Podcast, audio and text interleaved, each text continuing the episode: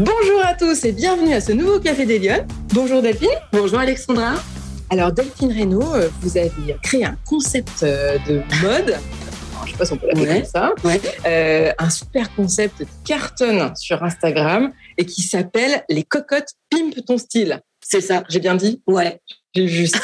et vous nous recevez donc chez, chez vous, enfin en tout cas dans votre atelier, dans votre, dans votre nouveau petit cocon ouais. qui s'agrandit à Lyon avec votre équipe et on va, on va parler un peu de, de, de, de votre parcours et de l'engagement des femmes dans ce, dans ce beau secteur qui va passionner les Lyonnes, j'en suis certaine. euh, mais d'abord, euh, Delphine, première question de, de, l'émission. Est-ce que vous êtes une femme engagée Et pour vous, ça veut dire quoi être une femme engagée? Oui. Ouais. je pense que l'engagement euh, est primordial au niveau bah, des cocottes Pimeton Style. Euh, je suis pas certaine qu'on puisse mener euh, des projets dans sa vie sans implication et sans engagement. Moi, je viens d'un milieu professionnel et on en reparlera certainement après parce que c'est une reconversion professionnelle et j'ai travaillé 17 ans dans le social en tant que chef de service en protection de l'enfance. Donc, un milieu où l'engagement est très fort. Oui. Euh, il y a aussi beaucoup de militantisme. Alors, on en parlait toutes les deux tout à l'heure. Je me considère comme engagée, peut-être moins comme militante. Ouais. Euh, mais l'engagement, effectivement, est pour moi primordial. On essaye dans le travail aussi. Alors, on est engagé auprès de nos clientes et de nos, abonnés. On reçoit beaucoup de messages, on y répond, on essaye euh, de valoriser aussi euh, l'image que certaines peuvent avoir euh, d'elles-mêmes. On a beaucoup de, femmes qui parfois sont dans des situations un peu compliquées, qui ont des problématiques de santé, qui ont dû subir des interventions chirurgicales suite à un cancer, qui divorcent, qui ont pris du poids. Et du coup, euh, l'idée, c'est vraiment d'être dans une bienveillance et d'essayer de, de, conseiller et d'accompagner ces, ces femmes-là à se sentir mieux dans leur basket euh, et à se sentir plus femmes. Voilà. Et au niveau des cocottes Pimpton Style, on a plusieurs partenaires et on travaille entre autres avec euh, Maison Mabi, qui est notre atelier lyonnais, qui travaille avec des personnes qui sont en insertion professionnelle. On a pu faire à un moment donné nos hang tags, alors plus maintenant parce qu'on est sur des gros volumes et, et c'est plus possible, mais euh, par des personnes qui travaillent en ESAT, ouais. en centre d'aide par le travail, qui enfilaient les petites ficelles dans les cartonnettes. Euh, on est partenaire engagé de l'Enfant Bleu, ouais. qui est une association euh, nationale, mais avec l'antenne de Lyon. Euh, on a pu créer en collaboration un t-shirt où on a reversé euh, la enfin tous les bénéfices d'ailleurs euh, à cette association-là pour les enfants. Donc oui, on est on est ultra engagé. Ah ouais, on est ultra engagé au sein des cocottes. Voilà, et c'est vraiment euh, même dans l'équipe, c'est vraiment quelque chose qui est hyper important pour moi, l'implication et l'engagement. Et toutes les personnes qui travaillent avec nous au sein des cocottes sont des personnes qui sont engagées. Oui, donc c'est important pour vous de donner du sens, Ouais. dans le, d'apporter du sens dans la mode. Exactement. Est-ce que vous avez le, le sentiment, enfin, qu'est-ce que vous avez le sentiment plutôt d'apporter aux femmes à travers cet engagement? Bah, j'ai le sentiment, en fait, je me suis toujours dit que la mode, euh, il n'y a pas que le côté futile dans la mode. Il y a vraiment quelque chose de. euh, j'ai fait un peu de coaching en image aussi à un moment donné, et ça a été des vraies rencontres. euh, et du coup, j'ai arrivé à hum, comment dire. Je me dis qu'une personne qui a qui a qui a pas encore trouvé son style, qui est pas très bien dans sa peau, etc. Parfois, il suffit de peu de choses Ouais. pour qu'on arrive à transformer ça. Et euh, le vêtement, pour moi, a vraiment un pouvoir. Et quand on est bien dans ses baskets, qu'on a trouvé son propre style, qu'on se sent à l'aise, qu'on se sent pas déguisé, qu'on se sent à sa place, qu'on se sent centré, on Ouais. est soi-même, ça nous donne une telle confiance. en soi, exactement, et un tel pouvoir où j'ai le sentiment qu'on pourrait, euh, voilà, bousculer des montagnes, quoi, vraiment. Et moi, je crois vraiment en ça. Et je pense que euh, le fait d'avoir fait autre chose avant, euh, qui était vraiment, comment dire, un, milieu professionnel dans lequel il y avait beaucoup de bienveillance, beaucoup de partage, beaucoup d'entraide, je savais quand j'ai changé de métier que bah, ce truc-là allait se transposer forcément parce que ça fait partie de moi. Donc voilà. Et je trouve que finalement, euh, le lien s'est fait assez naturellement entre ce que je faisais avant et ce que je fais aujourd'hui, même si euh, le virage est à 180. Quoi. Ah oui, alors pour le coup, aujourd'hui, vous vous retrouvez dans un environnement qui est euh, quasiment exclusivement féminin. Enfin, exclusivement. Ouais. Il y a énormément de femmes parce que là, on- elles, sont bien, elles sont bien représentées. Ouais, elles sont bien représentées, c'est sûr. Alors, je suis associée avec mon mari, hein, qui, est, qui est- donc qui fait évidemment partie de l'équipe. Et puis dans notre équipe de partenaires aussi, on a des, stylistes qui sont masculins. Je pense à Mali, on a notre agent au Portugal, Denis, c'est un homme aussi. Donc on, travaille aussi avec les hommes au sein des cocottes. Mais c'est vrai que de fait, il y a, bah, vous l'avez vu en arrivant, Alexandra, il n'y a, que des femmes euh, dans l'équipe des cocottes. Est-ce que c'est difficile de trouver sa place dans cet univers? Parce que évidemment, euh, euh, la place des femmes est bien représentée, mais c'est un, un, univers qui est très concurrentiel. Vous, vous, avez expliqué que c'était une reconversion, on va en reparler tout à l'heure. comment on arrive à trouver ces marques Est-ce que c'est pas trop angoissant Est-ce que c'est pas trop compliqué? On y va au feeling Comment on fait? Ouais, on y va un peu au feeling. Enfin, moi, j'ai toujours euh, fonctionné un peu comme ça, euh, au feeling. Euh, parce, que, effectivement, il y a beaucoup de concurrence, mais c'est ce que on se disait tout à l'heure. Pour moi, il y a vraiment de la place pour tout le monde, chacune avec son univers.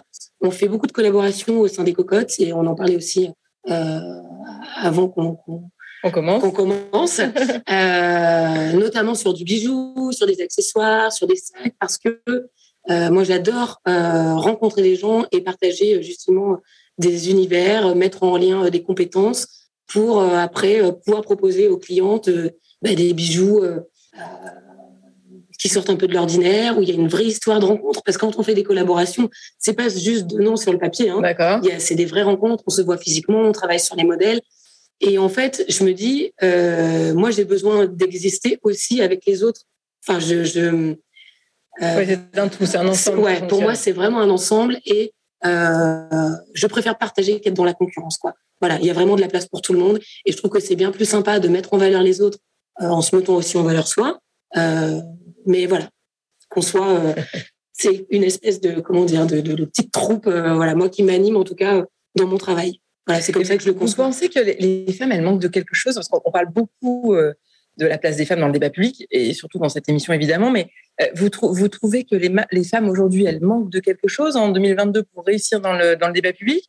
Ou elles ont simplement besoin d'ajuster des petites choses, notamment peut-être euh, bah, d'être euh, plus à l'aise dans leur, dans leur basket C'est quoi le, le, la clé?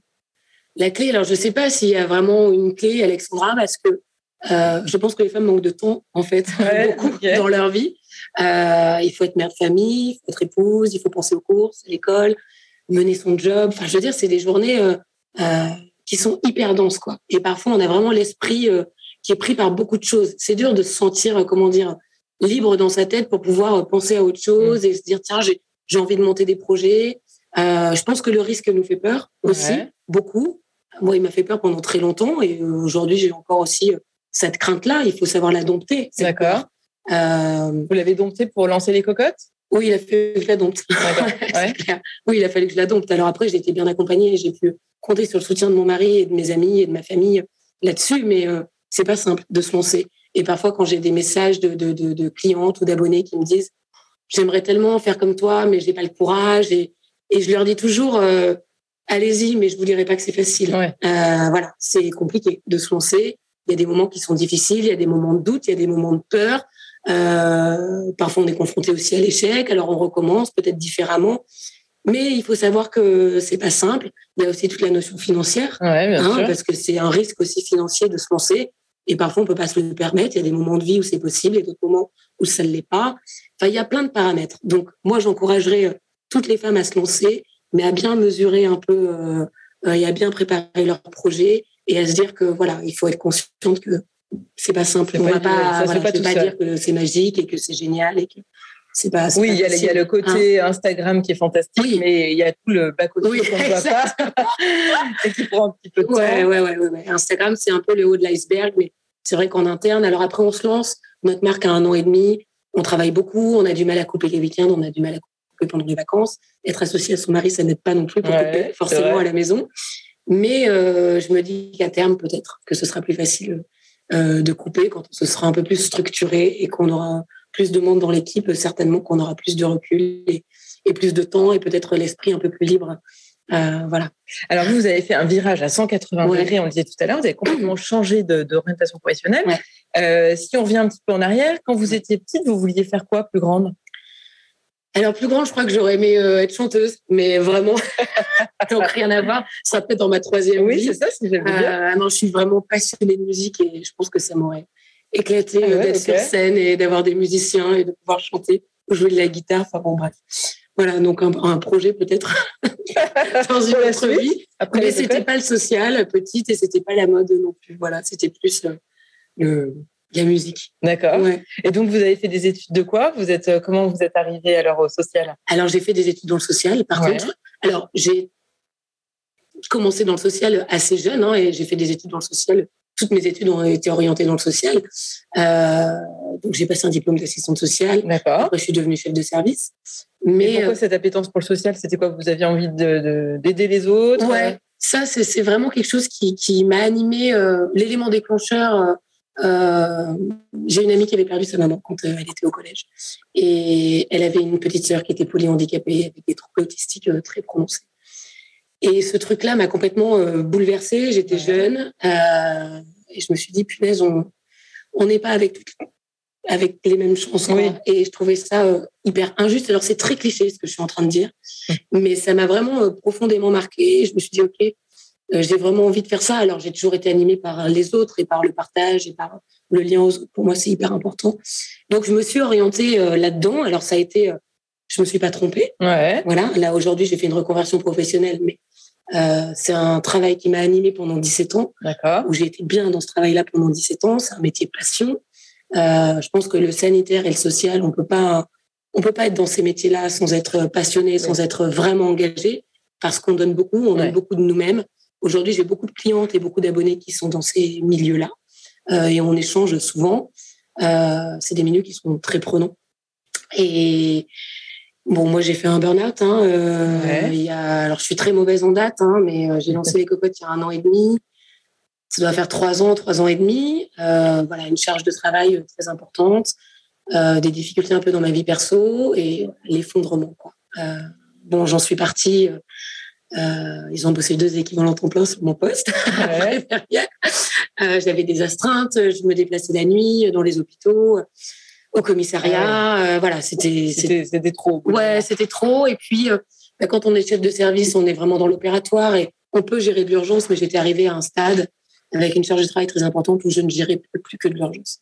Et moi, de pas penser les situations, on prenait des décisions qui étaient quand même importantes pour les familles, pour les enfants et j'avais le sentiment de plus penser quoi. C'était euh, j'étais dans l'urgence sans arrêt et euh, j'appliquais euh, ce qui me semblait être la bonne solution sauf que j'avais pas le recul nécessaire et pour moi ça méritait autre chose. Ouais. Et j'aurais j'avais le sentiment de, de, devenir de plus en plus fragile dans mon métier et je me disais j'ai pas envie d'être mauvaise dans ce que je fais, j'ai le sentiment de pas l'avoir été jusqu'à présent et je me sentais tellement fragile que j'avais le sentiment de plus y arriver. Donc bon, j'ai été en arrêt, je me suis arrêtée, finalement l'arrêt a duré quasiment un an parce qu'après l'arrêt, il y a eu l'effondrement total.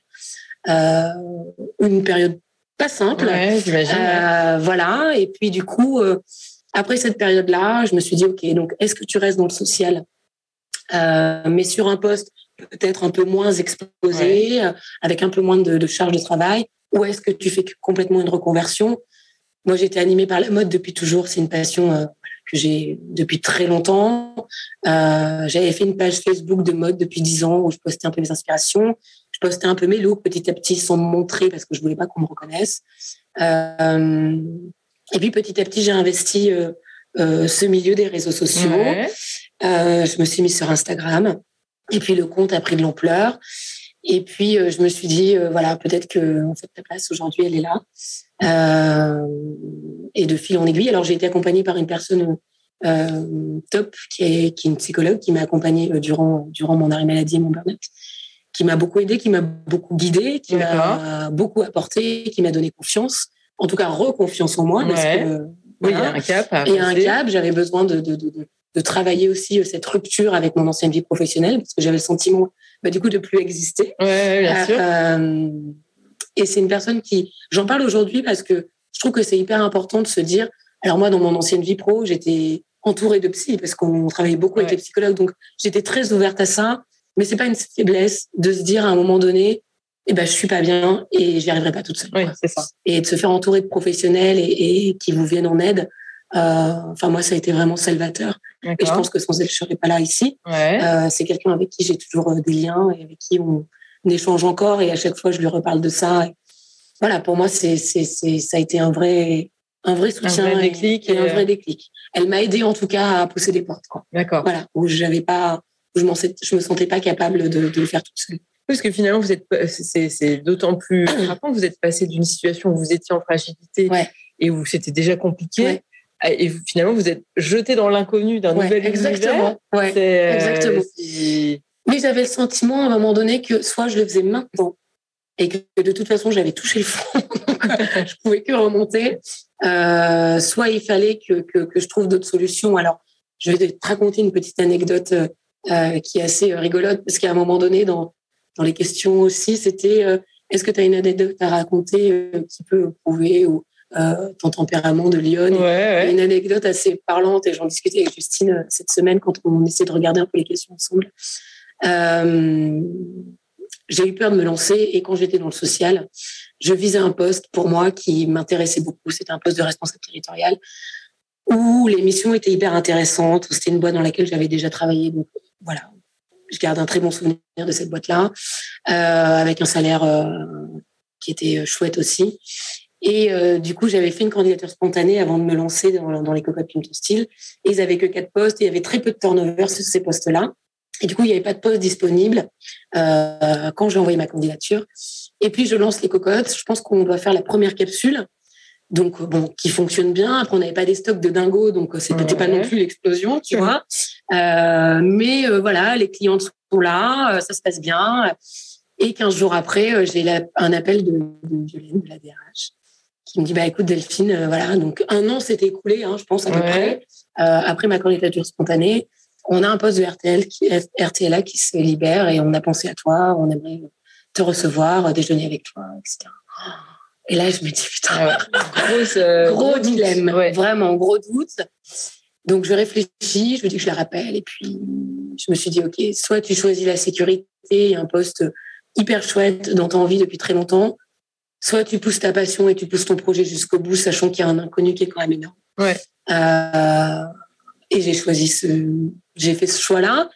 Euh, donc j'ai rappelé Violaine et je lui ai expliqué qu'effectivement j'étais sur un autre projet et que bah, ce serait pas pour moi euh, cette fois-là, mais que j'avais fait en tout cas ce, ce choix-là qu'aujourd'hui je regrette euh, bah, forcément absolument pas. mais euh, voilà, parfois il faut savoir aussi bah, prendre des risques parce que là pour le coup il y avait une prise de risque ouais. et se faire confiance surtout. Voilà.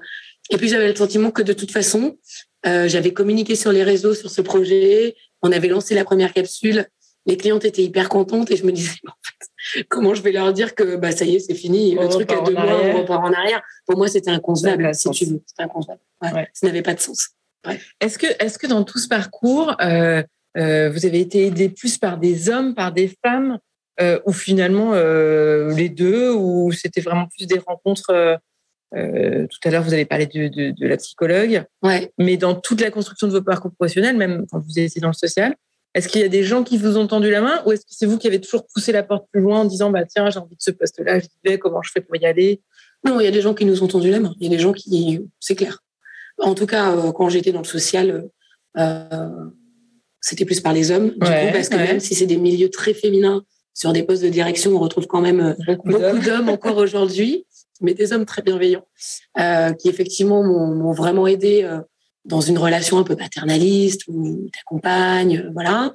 Et puis dans ce milieu, enfin aujourd'hui, euh, dans ma vie professionnelle, je dirais autant d'hommes que de femmes. Euh, et il y a vraiment des personnes qui croient en nous, qui croient en notre marque, euh, qui nous conseillent, qui sont là pour nous aider, puis qui se sont avec qui on travaille aujourd'hui. Donc donc, il faut faire confiance aussi aux autres. Oui, il faut faire oui, confiance oui, aux... oui. Et pour moi, je ne ferai pas de différence. En tout cas, moi, je ne sens pas de différence dans l'entraide entre les femmes et les hommes dans mon parcours professionnel. Je ouais. pense que j'ai des femmes qui m'ont aidé, j'ai aussi des hommes qui m'ont aidé. Et à l'inverse, vous n'avez jamais voilà. été bloqué, ou le sentiment d'être bloqué parce que vous étiez une femme pour évoluer dans, non. dans l'un ou dans l'autre? Non, non. Non, j'ai jamais eu ce sentiment-là. Alors, je sais que certaines l'ont et à juste ouais, titre, hein, parfois, hein, c'est clair. Hein. Mais non, moi, je dirais pas ça. Et là, finalement, quand, quand, quand vous vous lancez dans les cocottes, parce que vous passez d'un univers euh, social à un univers très commercial, où, ouais. enfin, j'imagine qu'il y a des, il y a des tas de fonctions de marketing, de communication, de ouais. commandes, etc., qui n'ont rien à voir. Là, vous, vous allez chercher où les compétences? Comment vous faites? Alors, les compétences, on... je me suis entourée. Ouais, c'est clair. Je pense que quand on, se... quand on fait une reconversion professionnelle qui est très éloignée, ouais. en tout cas des compétences pro qu'on a acquises, qui ont été acquises jusqu'à là, euh, il faut à un moment donné s'entourer de gens et être très humble. Et se dire, OK, je suis peut-être bonne à ça, bonne à ça, bonne à ça. Par contre, je suis mauvaise là. Et ça, je sais pas faire. Et il faut savoir, je pense, euh, euh, s'entourer des bonnes personnes. Euh, et aujourd'hui, dans l'équipe, j'ai plein de personnes qui ont des compétences que moi, j'ai pas. Et on est du coup très complémentaires. Quoi. Voilà. Moi, j'ai effectivement fait des études dans le social. Donc, tout ce que tu évoques là, je l'apprends maintenant ou je l'apprends, je l'ai appris sur le tard. Alors, il y a des choses que je maîtrise plus qu'au début parce que finalement, en un an et demi, quand on change de métier, on apprend quand même beaucoup de choses. Parce qu'au début, on est tout seul, donc on se débrouille un peu tout seul. Euh, mais au fil du temps, on arrive à s'entourer. Euh, quand ça commence à se structurer un peu, euh, et surtout que la machine commence à grossir, tu n'as plus le choix. Tu peux pas rester tout seul. Il faut, s'entourer. Alors, ça ressemble à quoi aujourd'hui une, journée de, de Delphine des cocottes? Je dirais qu'il n'y a pas, enfin, franchement, hein, il n'y a pas de journée type. Euh, surtout depuis qu'on produit nos propres modèles, donc on fait de la production on gère quand même beaucoup de galères, faut le dire. Hein. La production, c'est encore un autre métier. Euh, donc, peut-être pour expliquer, en fait, vous êtes passé d'un système où au début vous vendiez exactement quelques quelques petites pièces d'achat-revente, donc sur du produit fini, parce que c'était plus simple pour nous pour commencer, euh, même en termes de coûts financiers et d'investissement. Euh, et aujourd'hui, alors ça fait un an qu'on commence à créer nos propres modèles parce qu'on a créé notre marinière à Lyon, qui est une production, qui est une création, notre propre création Made in France. Il y a un an, c'était notre premier modèle. Et aujourd'hui, euh, voilà, là, sur la prochaine capsule, on doit être à, 80% de, de, de production. Euh, et puis, dans le temps, on veut vraiment... quand j'ai lancé les cocottes, je savais qu'à terme, pour moi, l'objectif, il était là. L'objectif, c'était d'avoir nos propres créations, nos propres modèles. Donc là aussi, on s'est entouré de personnes, parce que moi, je ne sais pas dessiner. Euh, on s'est entouré de personnes du métier euh, qui ont rejoint l'équipe alors en freelance, euh, mais de stylistes, de modélistes, des personnes qui nous aident à faire des plans de collection. On travaille aujourd'hui sur la collection hiver, mais surtout sur la collection été de l'année prochaine. Euh, donc on n'a pas vraiment de journée type, c'est beaucoup de visio, ouais. voilà, parce qu'on a des personnes qui sont au Portugal, on fait produire en Turquie, on fait produire en Italie. La personne Caroline qui s'occupe de nos plans de collection et de la prod habite à Barcelone. Euh, on a Mali qui est à Monaco. Euh, on a beaucoup de gens qui travaillent avec nous, mais qui sont pas là physiquement, en fait. Donc on est beaucoup en ligne en fait dans la journée. Voilà. Alors, ce qu'il faut dire aussi, c'est que vous faites vivre euh, le, les coulisses des, des cocottes euh, quasiment tous les jours, parce que en fait, le, les cocottes sont donc sur Instagram. La particularité, c'est qu'aujourd'hui, on peut acheter sur Instagram et sur le site internet. Alors, sur le site internet. D'accord. On a un site en ligne et les, les clients achètent sur notre site internet. Après, j'ai beaucoup de questions. On a quand même beaucoup d'échanges avec nos clientes oui, sur mon compte Instagram. Euh, le truc qui, c'est que bon, on a beaucoup d'abonnés aujourd'hui. On est on est quand même à 20 000 abonnés. Euh, c'est beaucoup. Et il y a que moi qui gère le compte Instagram. D'accord. Donc ça devient un peu compliqué pour moi de, de, de répondre euh, aux messages privés euh, sur Instagram. Donc je renvoie souvent les abonnés quand c'est des problématiques ou des questions sur les commandes sur notre service client du coup. Mais c'est en tout cas ce que vous avez voulu créer avec les cocottes, c'est un état d'esprit finalement. Vous appelez le gang des cocottes. Il y a un truc un peu rigolo. Et, et, dans les stories, vous répondez, vous, vous avez une interaction en tous les cas avec vos clientes qui est très, euh, qui est très forte. Qui est très forte. On, a su, je pense, mais ça s'est fait très naturellement, créer une espèce et générer une espèce de proximité avec nos clientes. Et hum, comment dire? Mais c'est ce qui est chouette aussi. Enfin, c'est ce qui fait qu'aujourd'hui, euh, bah, ça fonctionne bien. Euh, nos clientes, on est hyper attachés, on a construit une relation avec elles. Euh, moi, j'essaye d'être. Ouais, on a une vraie communauté. On a une vraie communauté de, mais en plus de clientes qui nous ressemblent en fait. Moi, sur Instagram, j'ai pas envie d'avoir un compte édulcoré euh, et raconter que tout va bien. Et je raconte mes galères quand on se fait voler 48 que les cartons arrivent euh, tout ouvert. Tout ouvert, et ben on le raconte. Quand on attend un proto qui devait arriver à Ibiza, qui est arrivé quand on est parti, ou tous les jours on va à la réception. En fait, on raconte un peu la vraie vie. Et je pense que euh, pour moi, Instagram, c'est pas faire rêver. Ça n'a pas d'intérêt, je trouve, de faire rêver. Euh, ce qui est important, c'est de se dire, ok, en fait, on est comme vous. Oui, on s'est lancé dans un projet et aujourd'hui, ça marche hyper bien. On est vraiment hyper content. Mais c'est pas que ça. Et on a aussi une vie de famille, on a aussi des amis, on part en vacances. Euh, on a aussi des tuiles dans la journée. On a aussi des tuiles dans la journée. on a aussi des moments où on n'est pas bien. On a aussi des moments où on a du mal à. Ouais, des fois, moi, j'ai des doutes. Et je me dis, ben, en fait, j'ai pas envie d'être à lundi parce que quand je vois tout ce que j'ai à gérer, et même aujourd'hui, hein, des fois, je me dis, purée, je. Voilà. Et en fait, bah, le mardi, ça va vachement mieux parce que finalement, le lundi, tu as réussi petit à petit à tout gérer et qu'on a tout géré. Et au final, ça se fait. Et l'idée dans le partage, c'est pour moi, c'est vraiment de dire, en fait, moi, ce que je peux vous apporter, c'est de vous dire, OK, le quotidien, il est comme il est, il y a quand même vachement de choses chouettes. Moi, la plus-value que je peux vous apporter, c'est sur la mode et sur les vêtements. Et moi, ce que je m'applique, je peux vous aider à vous l'appliquer. Voilà. Et c'est ça. C'est de se dire, euh, le vêtement peut vous donner de la force, être bien dans votre basket, dans vos baskets. Ça peut vous donner euh, confiance en vous. Ça peut tout changer. Euh, ça peut tout changer. Et la roue tourne, quoi. Il y a des moments qui sont compliqués dans la vie. Et pour moi, je suis convaincue de ça. La roue finit toujours par tourner. Donc, il faut toujours essayer de garder un peu ces good vibes et de se dire, euh, OK, on y va quoi. On y va, quoi qu'il arrive. quel conseil vous pourriez donner euh, aux Lyon qui nous écoutent, ou aux Lyon d'ailleurs, hein, euh, qui auraient envie de se, lancer ou qui, se disent, bah, tiens, j'ai envie de complètement de changer d'activité, mais j'ose pas le faire, et qui vous regardent ce matin? Vous leur diriez quoi? Je leur dirais d'y aller, c'est clair. Je leur dirais de mesurer un peu les risques, euh, parce qu'il y a des choses qui doivent se, quand même, on parlait du côté financier, c'est pas négligeable. Bien construire son projet. Bien construire son projet. Voilà, euh. prendre le temps. Moi, j'ai dû mettre un an, un an et demi avant de, construire les cocottes, quand même. Enfin, en tout cas, le, site en ligne et la marque. Euh, il faut pas trop écouter les autres. D'accord. Euh, et surtout son entourage, parce que l'entourage, il a peur pour vous. Oui. C'est pas de la malveillance, mais c'est des craintes. Et parfois, quand on doute de son projet, on a vraiment besoin d'être boosté et on aimerait que ses parents, que ses amis nous disent vas-y fonce, tu tiens un truc et c'est génial et ça va cartonner. Sauf que les gens te disent ouais t'es sûr non mais moi je pense qu'il faut moins 30 000 euros pour te lancer. T'es sûr que sur les vêtements il y a c'est saturé comme milieu machin. Et moi combien de fois je, je, je, quand tu travailles plus, tu es un peu livré à toi-même, tu es toute seule dans la journée. Hein. Ton mari travaille, tes copines travaillent, tout le monde travaille. Toi, tu bosses sur ton projet. Le soir, tu fais une, un dîner avec des potes et en fait, tes potes ont peur pour toi et essayent de voir si ton truc tient la route et tu rentres, es au bout du rouleau. Donc, en fait, il faut euh, croire en soi et vraiment se faire confiance. Quoi. Et oui, on a besoin des autres, mais parfois les autres, ils sont pas là où on aimerait qu'ils soient, pas par malveillance, vraiment encore une fois, mais parce qu'ils ont peur pour vous. ils ont peur que ça marche pas et, et ils préfèrent peut-être la sécurité ou voilà. Et alors, euh, si vous aviez une baguette magique, euh, pour faire en sorte que les femmes, elles s'engagent plus dans le débat public, enfin qu'elles y aillent plus, qu'elles soient plus présentes. Qu'est-ce que, qu'est-ce que vous feriez, vous? Alors, la sororité est hyper à la mode en ce moment. C'est très cliché, mais je trouve ça tellement important. Euh, il y a beaucoup de concurrence dans le milieu de la mode. On sent parfois qu'avec d'autres marques, dans les échanges, il y a une espèce, pas d'animosité, mais quelque chose qui est pas.